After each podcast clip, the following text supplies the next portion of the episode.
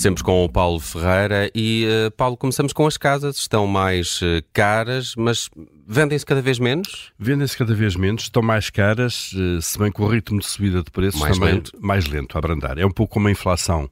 Uh, a inflação também está a cair uh, no, no, para, para a globalidade dos produtos e serviços. Não significa que os preços estejam mais baratos, mas sobem a menos. E o mesmo está a acontecer com a habitação, de facto.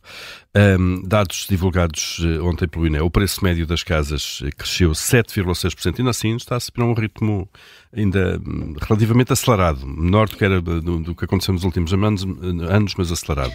Aumentaram os preços em média 7,6% no terceiro trimestre deste ano, face ao mesmo período do ano passado. Portanto, estamos aqui a falar de um crescimento homólogo. Isto são, é o que dizem os dados divulgados ontem pelo Instituto Nacional de Estatística.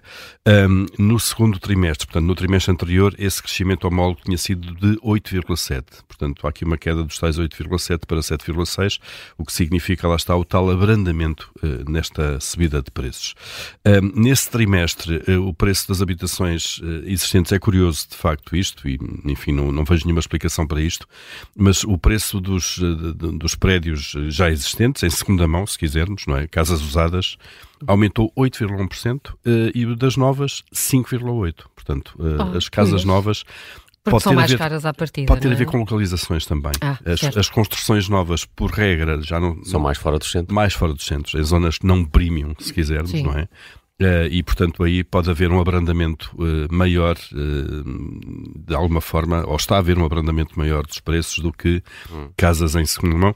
Se bem que o conceito de casa em segunda mão também não desvaloriza tanto o imóvel como os automóveis, por exemplo, não é? Claro. Não, pois, de na habitação. nenhuma, não é? Lá está, até porque a localização acaba por ser. Impera, não é? Muitas vezes sobre o estado, o estado do, do Ontem, ontem, durante a tarde, aqui na Rádio Observador, ouviram um especialista da DECO Proteste que não previa grandes alterações, apesar desse abrandamento no, no, no preço das casas, não previa gran- que 2024 ainda não será o ano em que as ca- o preço das casas vai, Vai cair. Vai cair. de alguma Essa maneira. expressão não é? ainda não se pode Claro. usar.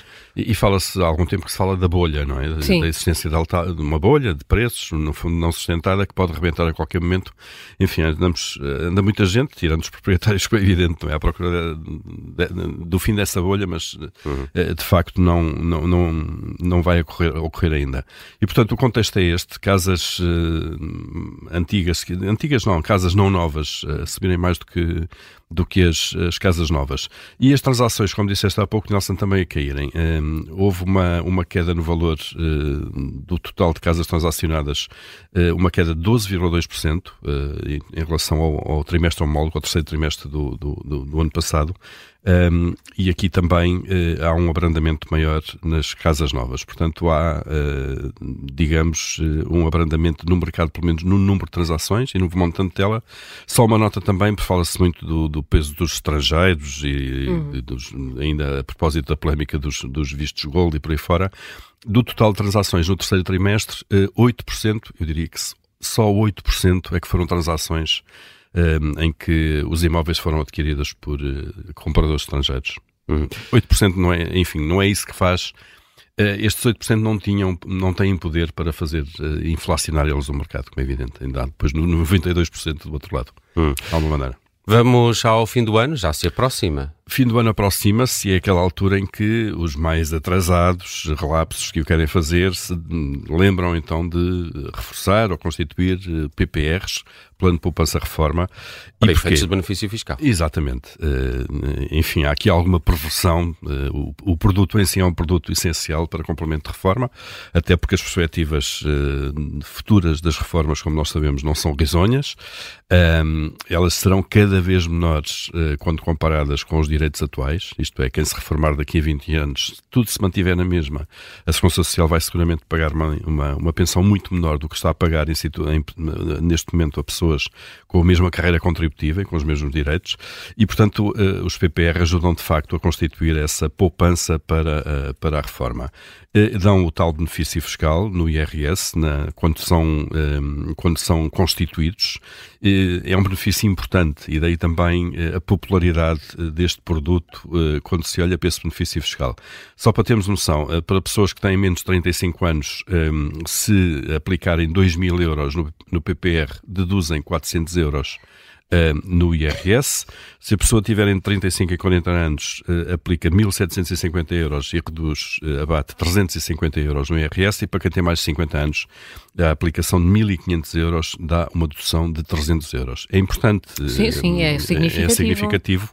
Mas atenção que os PPRs não, não, não dão só benefício à entrada, também têm um benefício fiscal no momento em que são levantados depois por regra, uh, os rendimentos de capitais, de juros, de, de, de, depósitos ou de rendimentos de outro tipo de, de aplicações, paga 28% de IRS. Isto é, se uma pessoa tem juros no banco, os juros que recebe, 28% ficam para o Estado uh, em taxa liberatória. No caso dos PPR, o rendimento são só 8%. Uh, eh, só, melhor, o imposto é só 8% do rendimento obtido. Portanto, no momento em que são resgatados, uh, também têm benefício fiscal e este benefício pode ser mais importante ainda em termos monetários do que uh, o benefício fiscal uh, à entrada.